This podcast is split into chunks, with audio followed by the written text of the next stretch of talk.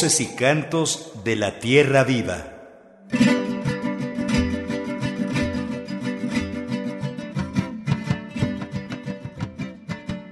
Este viernes 16 de julio de 2021, el equipo de producción de Voces y Cantos de la Tierra Viva ha preparado para ustedes un programa con información que nos parece de suma importancia difundir. Y es que la situación de violencia en los altos y norte de Chiapas ha escalado a niveles muy peligrosos y es importante que se conozca y comparta lo que allí está pasando. Así que sean bienvenidos y bienvenidas a esta emisión. Ricardo Montejano, buenos días. Buenos días, Marcela Salas Casani, a nombre del equipo de producción, saludamos a nuestro auditorio. Esta mañana en Voces y Cantos de la Tierra Viva, los gobiernos cambian. La impunidad es la misma. La violencia contra los pueblos originarios de los Altos y el norte del estado de Chiapas. Durante las últimas semanas, centros de derechos humanos, colectivos y organizaciones sociales han venido denunciando el recrudecimiento de la violencia contra los pueblos originarios de los Altos y el norte de Chiapas. No se trata de una situación nueva, sino de una problemática que se remonta a los años 90 del siglo pasado, cuando se solapó y financió el surgimiento de grupos paramilitares que tenían como tarea frenar los avances del Ejército Zapatista de Liberación Nacional, el EZLN, y detener la organización de más pueblos y comunidades. En la actualidad, distintos grupos paramilitares siguen operando y, hay que señalar, están asociados con el crimen organizado. La situación en los Altos y el norte de Chiapas es grave y se ha recrudecido a partir del proceso electoral del 6 de junio. Hay asesinatos, como el del defensor de derechos humanos Simón Pedro Pérez López, integrante de la sociedad civil Las Abejas de Acteal y del Congreso Nacional Indígena, quien fue asesinado el pasado 5 de julio en Simojovel. Hay amenazas contra la población, hay miles de desplazados, y es que a los desplazados de Chenaló, Aldama y Chalchihuitán se suman ahora los de Panteló. Hay un incremento acelerado de la violencia en varios municipios, entre ellos Panteló, Simojovel, Chenaló y Chilón. Y hay también nuevos actores, como el grupo denominado Autodefensas para la Vida de Panteló, el Machete. Y es preocupante que frente a esta situación de graves violaciones a los derechos humanos, el gobierno estatal y el gobierno federal han sido omisos. En consecuencia, los grupos paramilitares y el crimen organizado siguen haciendo de las suyas amparados por una red de impunidad. Para ahondar en este tema, tenemos preparada una entrevista con los defensores de derechos humanos Pedro Faro y Manuel Pérez. La entrevista fue realizada por nuestros compañeros Jaime Quintana y Guadalupe Pastrana. Comenzamos.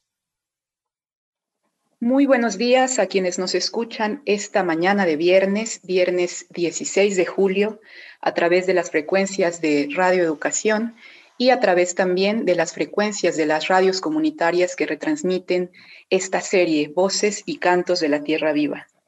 Esta mañana estamos Jaime Quintana y una servidora, Guadalupe Pastrana, platicando sobre la grave situación que se vive en Chiapas, que sabemos que no es algo reciente, pero que se ha agravado en las últimas semanas.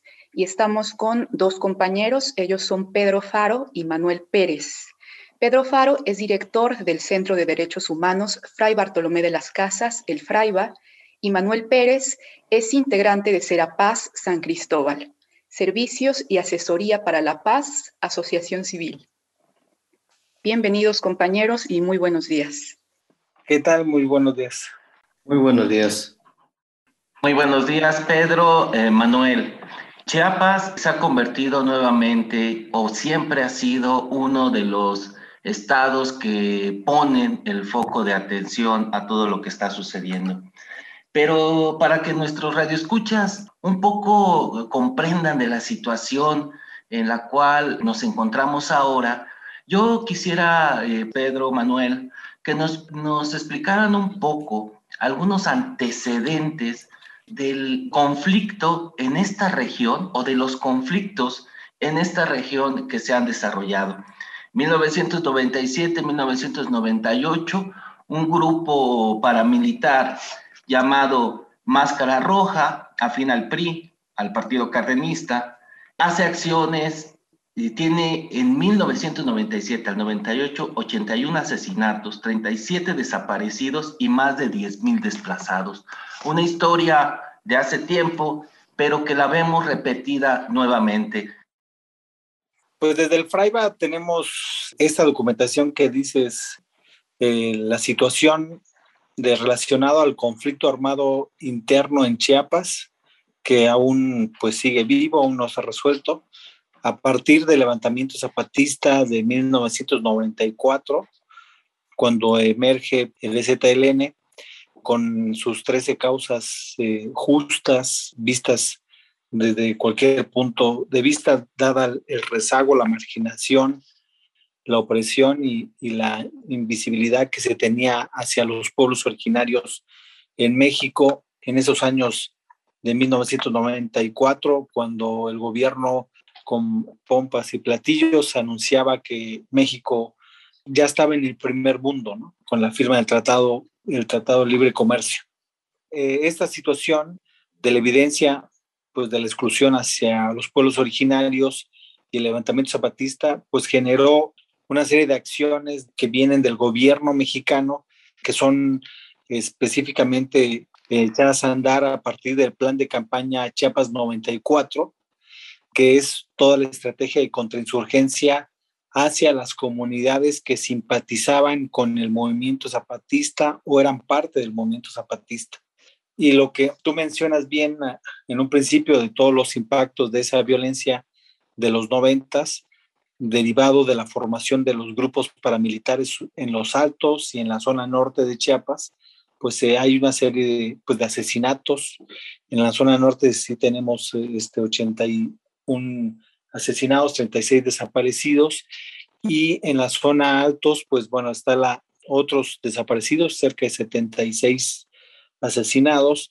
Y lo que se vuelve como la punta del iceberg de la contrainsurgencia es la masacre de Acteal el 22 de diciembre de 1997 que evidencia de manera muy clara y específica, sobre todo para, para la nación mexicana, pues de estas estrategias de contrainsurgencia que el Estado estaba implementando. Esto, después de los años 90 y, y todos estos impactos de esta violencia, los desplazados, más de 12 mil tenemos nosotros contabilizados, aunque a otras organizaciones hablan de más de 50 mil desplazados de, de guerra, de este contexto del conflicto armado interna. Lo que sucede ya en el 2000 con el cambio de Fox, bueno, Fox a la presidencia, la salida del PRI, en Chiapas la entrada de Pablo Salazar con el PRD, pues hay un viraje del modelo de contrainsurgencia en este territorio. De las cuestiones que se mantienen es la ocupación militar, porque en los 90 también hay una ocupación militar con cerca de 130 eh, campamentos militares. Ya en el 2000 quedan cerca de 76, que son las que aún quedan ahora. Y el viraje de la contrainsurgencia se profundiza en una acción que nosotros denominamos la guerra integral de desgaste y es la profundización de proyectos sociales a territorios en resistencia, a pueblos que están pues construyendo la autonomía fuera pues de las instancias de gobierno, porque pues el gobierno se niega a los acuerdos de San Andrés en 1996, que era el planteamiento pues, de la inclusión de los pueblos originarios al Estado mexicano a partir de, reconocerles como sujetos de derecho y eso pues, no sucede. Posterior a ello, pues lo que vemos es pues una marcada impunidad. Nosotros tenemos una serie de denuncias ante la Comisión Interamericana de Derechos Humanos por masacres, por la cuestión de los desaparecidos Y esto, pues el Estado no ha, no ha generado acciones eh, afirmativas para la verdad, la memoria y la justicia, que son los planteamientos que exigen los pueblos en el sentido de una resarcir, resarcir los derechos violentados y catalogados en ese contexto como crímenes de lesa humanidad. Y lo que vemos nosotros es de que en todo este tiempo los paramilitares las armas de los paramilitares están, el aprendizaje también, las estructuras tampoco nunca se, desarmaron, eh, no hubo una investigación en esa lógica de paramilitarismo y lo que estamos pues viendo ahora pues es una especie de mutación de los grupos, estos grupos paramilitares que actúan de manera impunidad ahora con sus vínculos con el crimen organizado y no sé si Manuel quisiera complementar Jaime eh, Guadalupe, pues creo que es una de las realidades tan tristes que se vivió y que se sigue viviendo en esta región de los Altos de Chiapas. Y al contemplar y al preguntar y al compartir con las familias que aún siguen desplazadas desde ese momento, hasta este momento siguen sin retornar a su casa muchas de las personas y creo que ya no van a retornar porque debido a que cuando salieron dejaron sus tierras, dejaron sus casas y las personas que quedaron en esa su comunidad, pues les quitaron las tierras, les destruyeron las casas, entonces sin posibilidad de retornar a su comunidad y a su casa. Entonces tuvieron que quedarse en esos espacios donde abrieron como campamentos y empezaron a hacer su vida de esa manera así con esas limitaciones porque ya no hubo posibilidad. Y eso fue una de las situaciones muy tristes y lamentables de ese desplazamiento en aquel tiempo. Y esto vemos también que nuevamente surge y que es una de las situaciones muy fuertes que se están viviendo en las comunidades de Chenaló, porque han vivido de por sí momentos muy fuertes de desplazamiento y ahora en este tiempo de 2021 nuevamente surge y nuevamente se da el desplazamiento de lo que pasó en los noventas y entonces esto con la gente, la familia, no termina de pasar estos momentos tan tristes y lamentables. Y esto es fruto pues de no atención, no escucha de parte del gobierno de los tres niveles y creo que esto es algo que tenemos que seguir profundizando, aunque en los momentos, pues el gobierno se le ha dicho, se le ha informado lo, lo, que pudiera pasar, pero no hay una, no hay una atención, no hay una escucha, y entonces es lo que podemos comentar y compartir la situación de las comunidades hasta este momento, desde lo que pasó y surgió en los años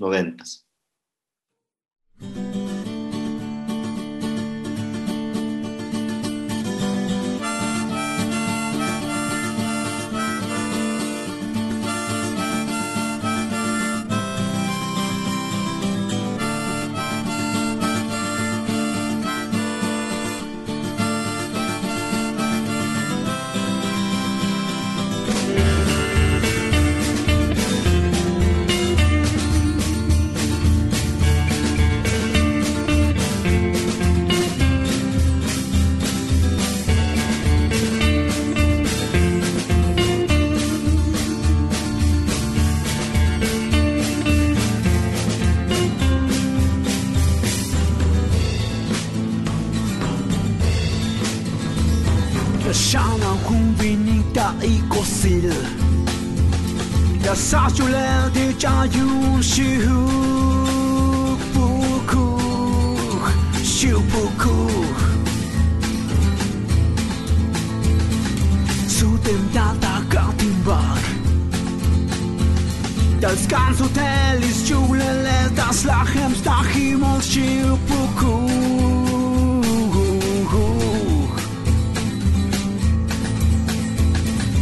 Liebes Nach ich smel en op je moet zus, maar muksha buit.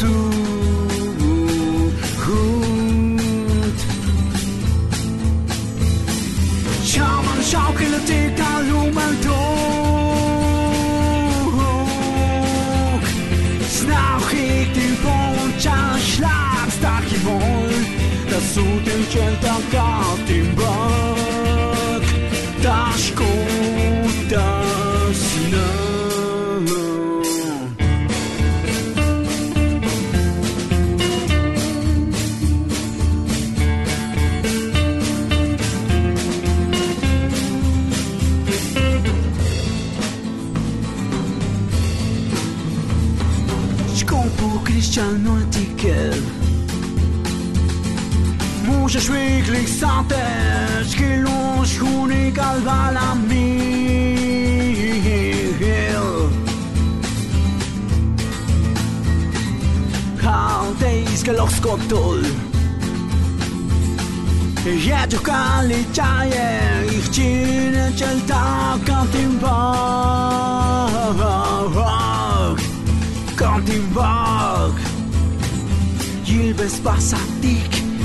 חיצמלם לא ביום וצ'וב שי מוקשה בוצור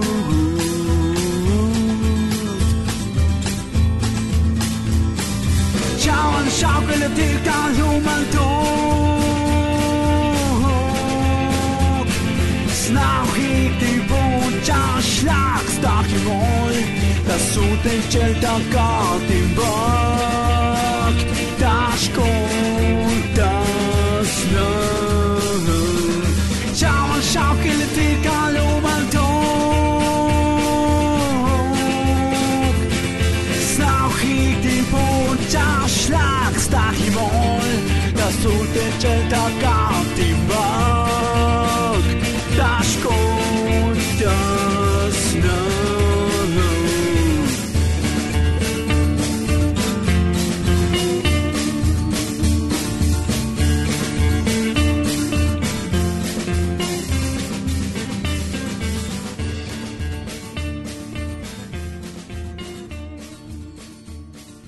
este equipo de producción de voces y cantos de la Tierra Viva es muy importante mantenernos en contacto con ustedes.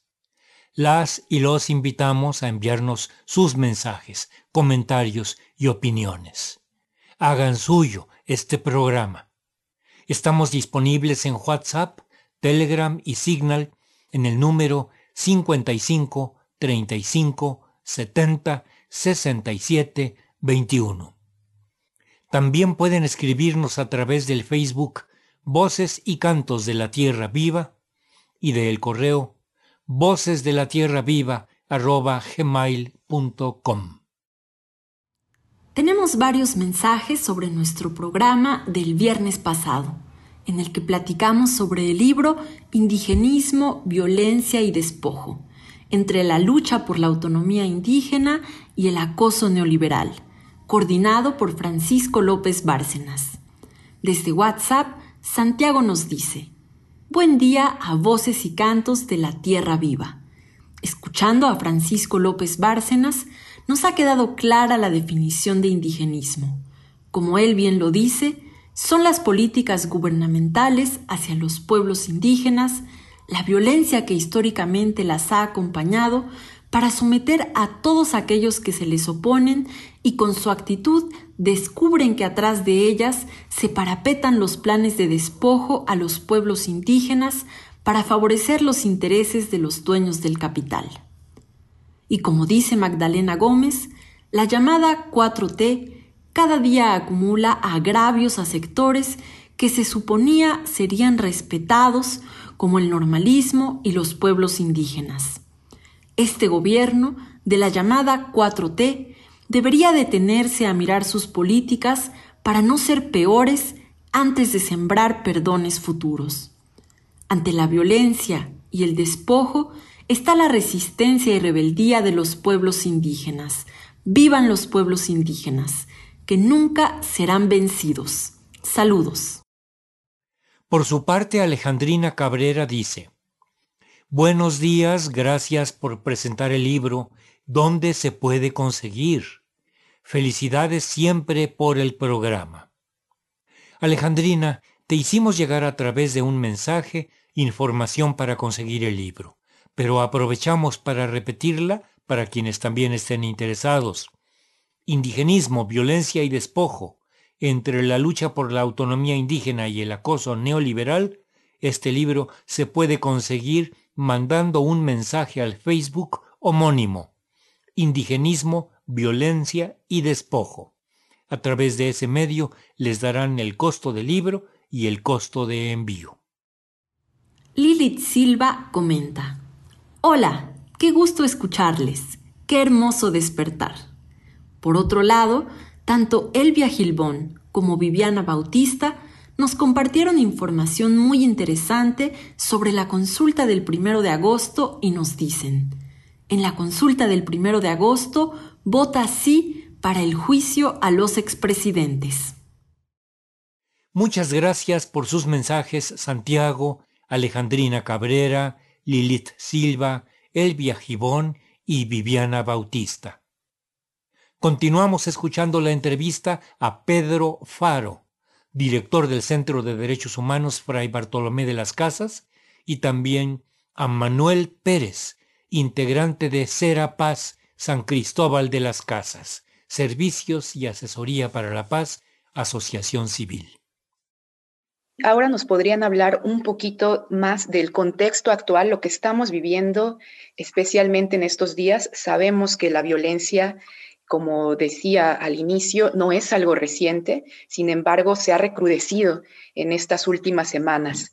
Sabemos del asesinato el 5 de julio, hace apenas algunos días, de Simón Pedro Pérez López, defensor de derechos humanos, integrante de la Sociedad Civil de las Abejas de Acteal, y de este incremento desmedido de la violencia en Panteló. ¿Pueden platicarnos de estos días que se está viviendo? Lo que está sucediendo ahora es pues el resultado de la ausencia del Estado de una profunda omisión donde las, instituciones pues no están operando en los gobiernos locales, en este caso del gobierno municipal de Panteló, y hay una cooptación por parte del crimen o una captura por parte del, del crimen organizado hacia pues el gobierno municipal de Panteló.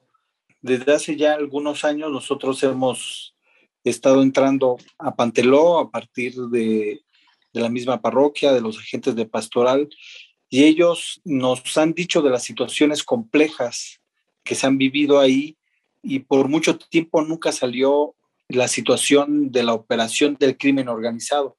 Fue después de un tiempo donde nosotros nos dimos cuenta derivado de que nos decían es que ya hubo un asesinato, ya hubo otro asesinato, hay una desaparición, que no entendíamos bien a bien a qué se debía, hasta que la población, el pueblo de, de Pantelón, empezó a hablar y a señalar pues a los responsables de estos hechos tan atroces perpetrados por el crimen organizado.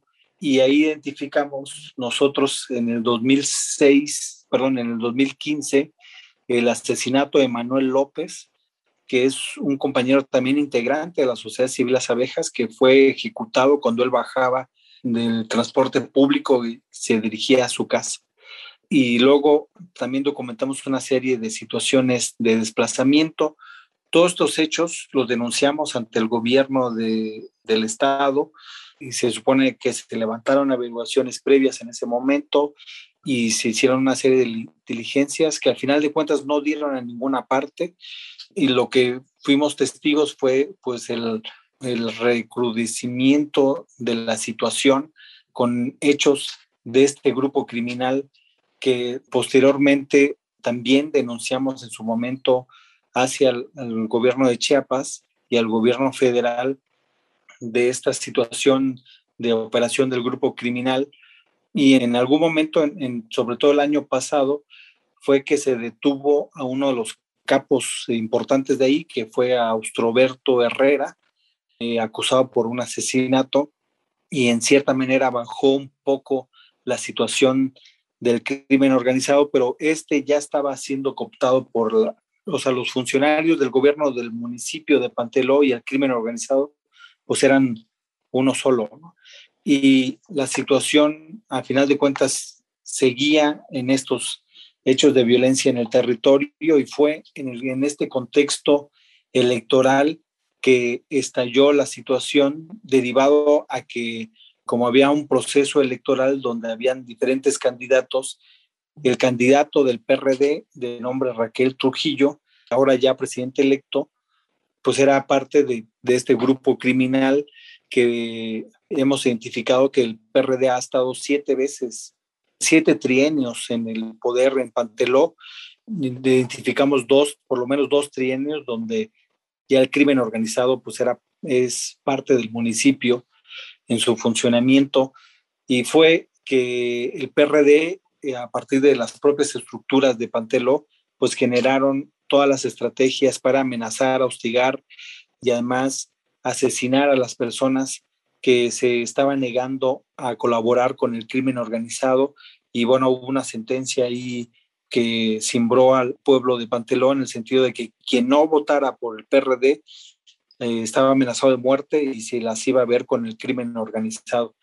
Fue así que pues ganó el PRD con esas amenazas, con un voto altísimo, y después hubo la persecución pues hacia las comunidades. En ese contexto pues se da también el asesinato como, como bien se decía al principio de nuestro compañero Simón Pedro, expresidente de la Sociedad Civil de las Abejas de Acteal, que su único, digamos, error, digamos, en el ámbito visto desde el punto de vista del, del, grupo criminal, pues era ayudar a la gente para que pudiera salir y denunciar esta situación, porque ya había un hartazgo de la población, pues en el territorio, ¿no?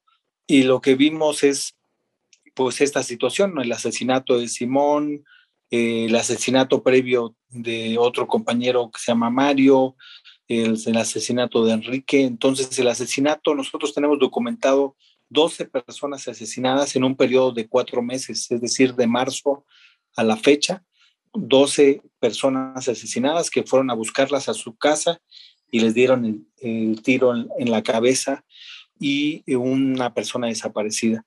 De ahí viene toda esta crisis que estamos viviendo ahora, donde surge también el desplazamiento forzado que tenemos contabilizado hasta el momento de 3.205 personas.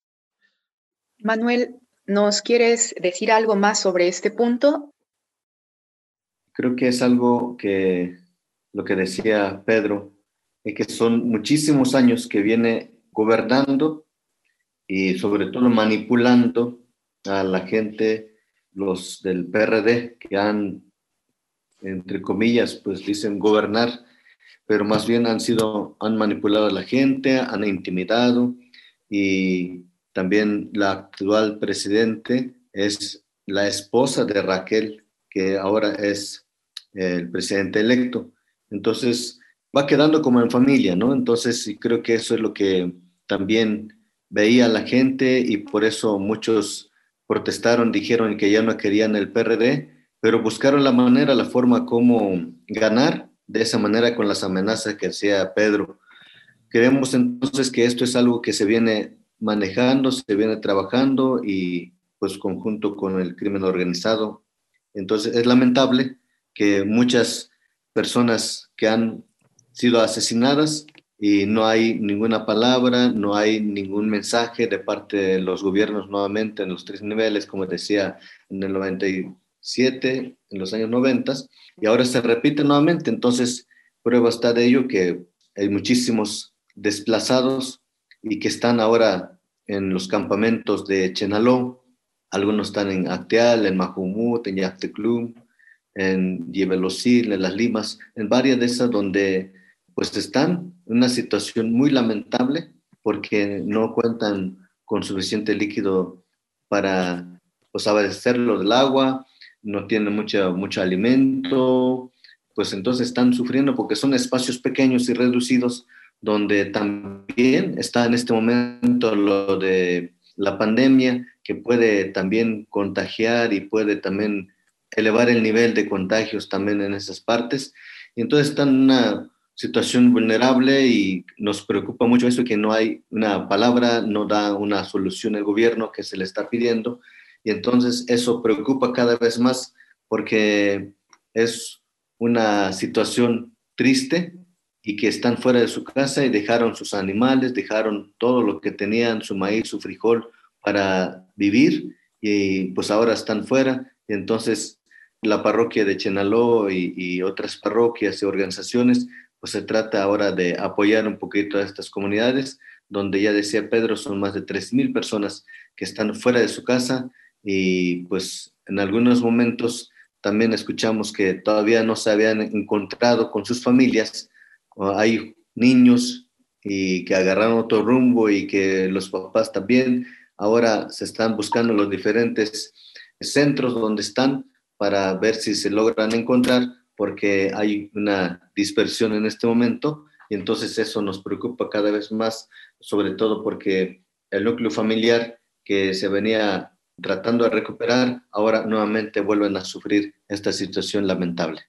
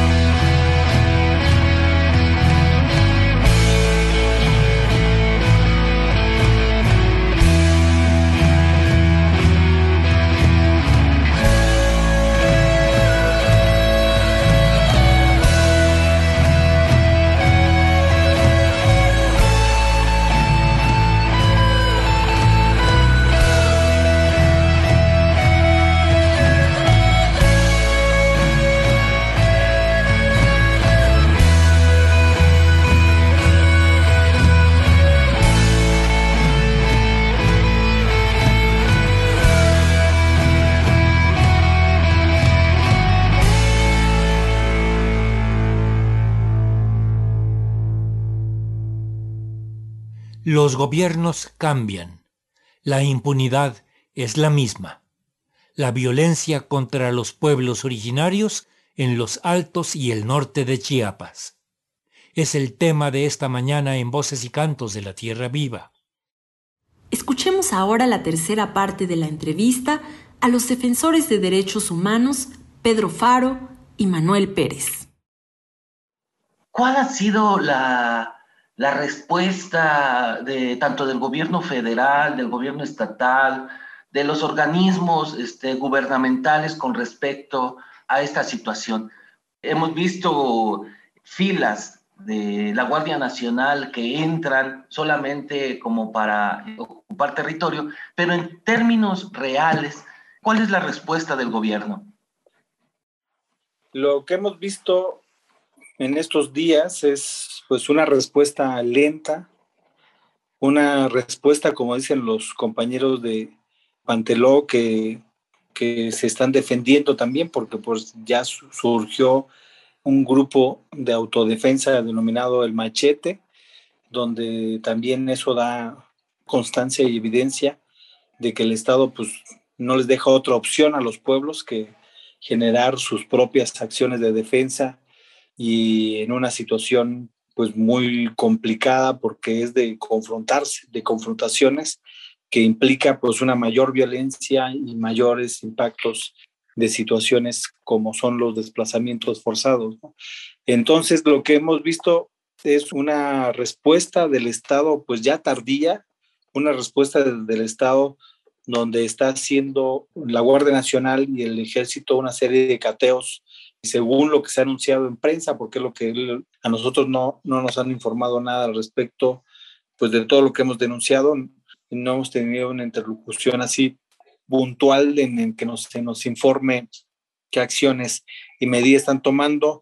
Lo que vimos es la, la entrada del, de la Guardia Nacional y del Ejército tomando el control de la cabecera municipal de Panteló y están generando una serie de cateos en el lugar que, se van dirigidos a muchos de, los de las casas de estos grupos criminales porque el mismo, las mismas comunidades, las mismas autoridades comunitarias y asimismo, pues la iglesia de Panteló, los que son parte del pueblo creyente, pues han denunciado con nombre y apellido al grupo criminal, también el lugar de donde están.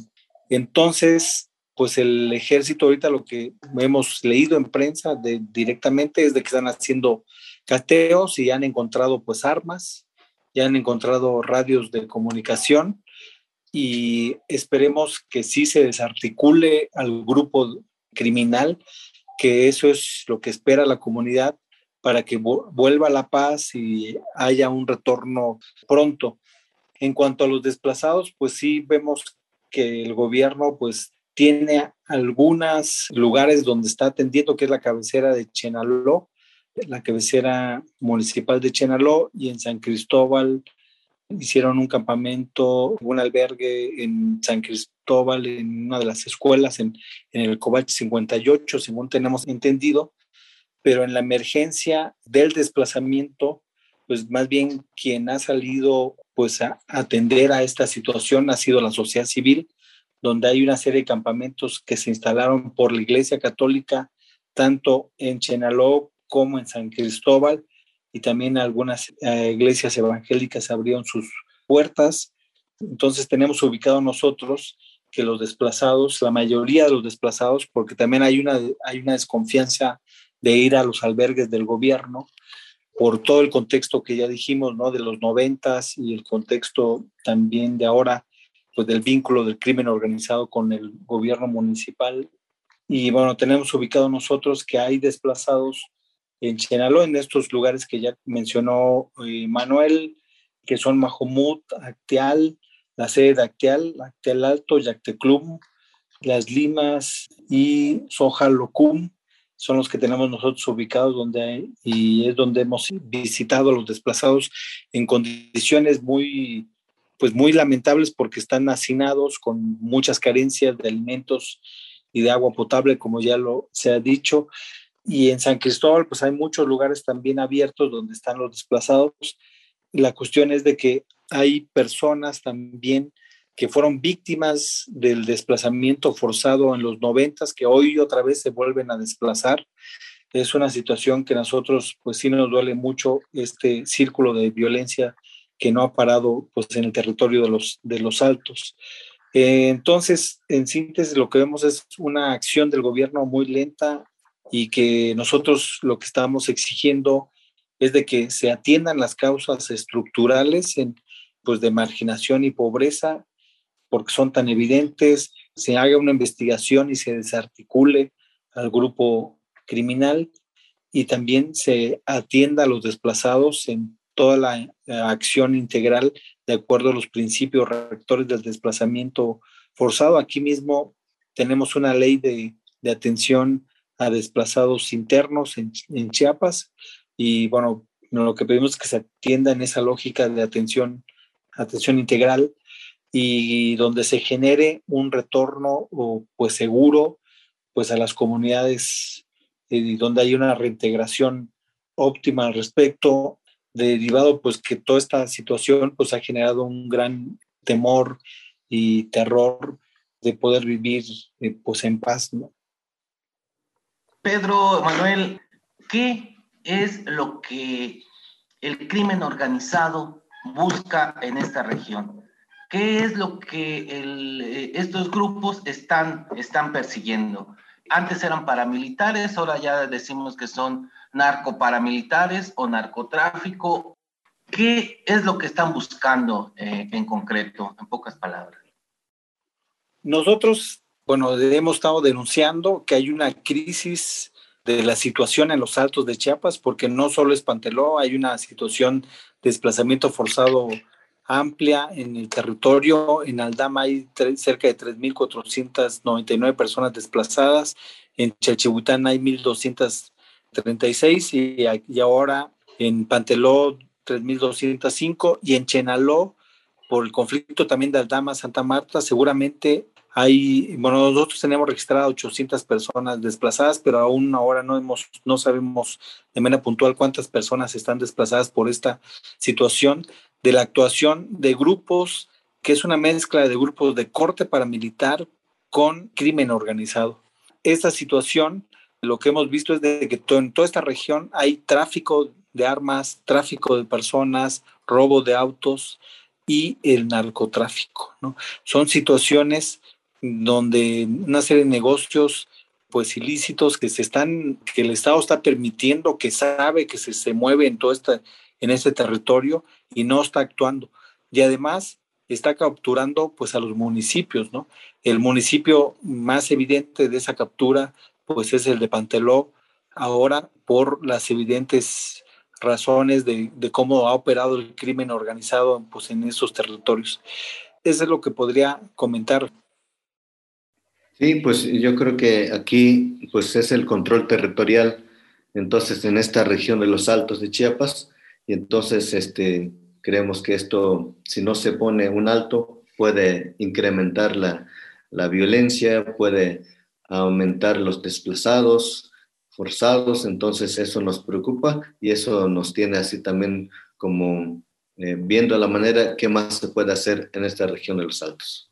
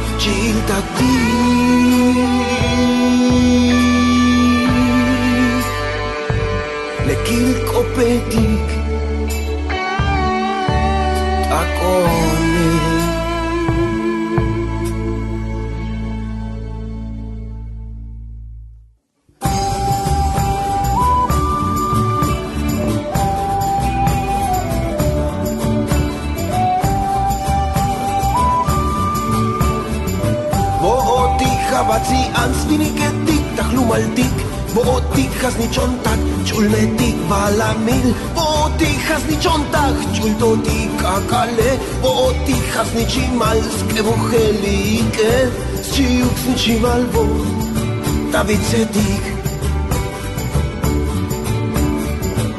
חייש צ'ילדקתי, אבוא לחניק, כל דיגוק, תשפחתיק תמוק.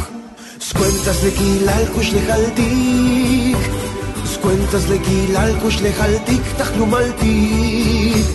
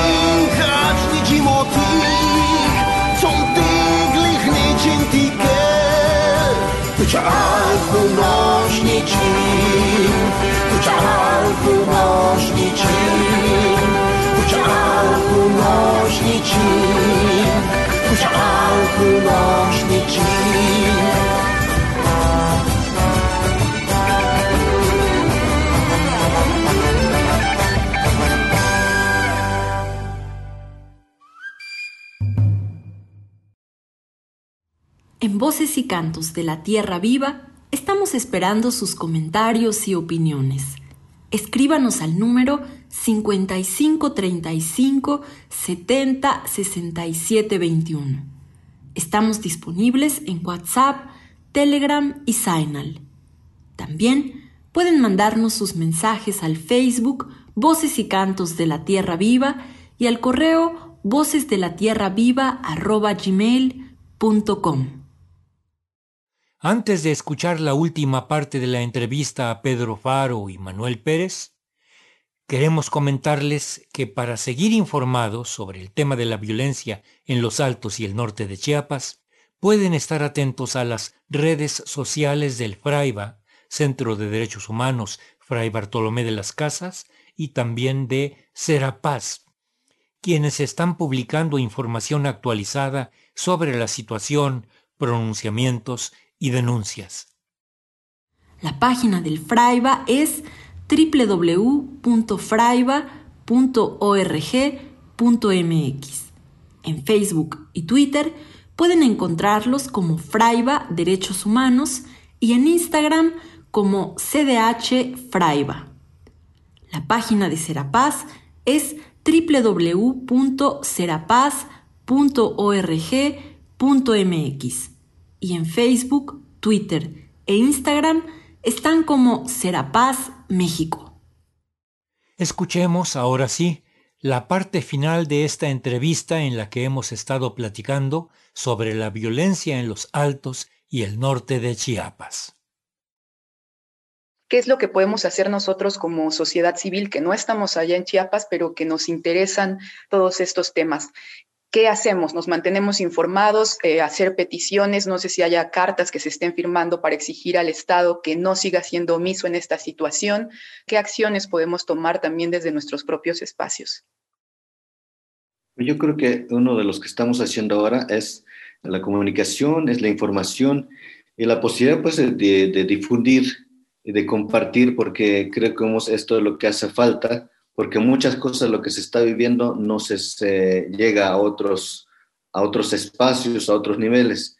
Entonces la información nos parece muy oportuna y en este caso de, que estamos aquí en la entrevista, creo que es parte también de lo que podemos seguir haciendo para que la gente se concientice y sepa lo que está pasando y la realidad que está pasando, porque también hay malas informaciones donde este, no es verdad lo que se está compartiendo. En muchas redes también esto está pasando, pero con lo que estamos compartiendo creemos que esto puede ayudar también para visibilizar más y sobre todo porque hay personas que también muy conscientes y que en este tiempo de la emergencia humanitaria pueden aportar también diferentes espacios aquí en, la diócesis de San Cristóbal de las Casas. Tenemos el espacio de Caritas San Cristóbal, donde también eh, están recibiendo los víveres, lo que se pueda llevar a, donde están los desplazados. Y creemos que hay mucha gente generosa y que pueda ayudar y aportar para que también de esta manera atender la emergencia humanitaria y pues la, la exigencia o los documentos que se puede ir teniendo podamos compartir con ustedes para que ustedes también nos ayuden a, a divulgar y a compartir para que de esa manera pues se dé a conocer. Creemos que hay mucha gente que está interesada y el querer conocer, el saber, creemos que esta es una buena oportunidad para que se visibilice y que pues se pueda exigir también a través de los documentos que se elaboran para presionar también al gobierno municipal, estatal y federal y por qué no también lo internacional. Creo que también es un papel fundamental que puedan ayudar en este momento. Compañeros Manuel Pérez de Serapaz y Pedro Faro del Fraiba, muchísimas gracias por esta entrevista para Voces y Cantos de la Tierra Viva y vamos a mantenernos en contacto para que puedan hacernos llegar documentos, información que podamos compartir a través de aquí de Radio Educación, de esta serie y también de las redes sociales de Voces y Cantos de la Tierra Viva. Gracias por estar pendiente y si les pedimos, como dice Manuel, que quien quiera pues aportar, solidarizarse, sumarse a esta situación para cambiarla, pues está ahí Cáritas para los apoyos de ayuda humanitaria y también, pues bueno, alzar la voz y, y secundar las denuncias o impulsar propias acciones de evidenciación de esta situación. Muchas gracias, un abrazo.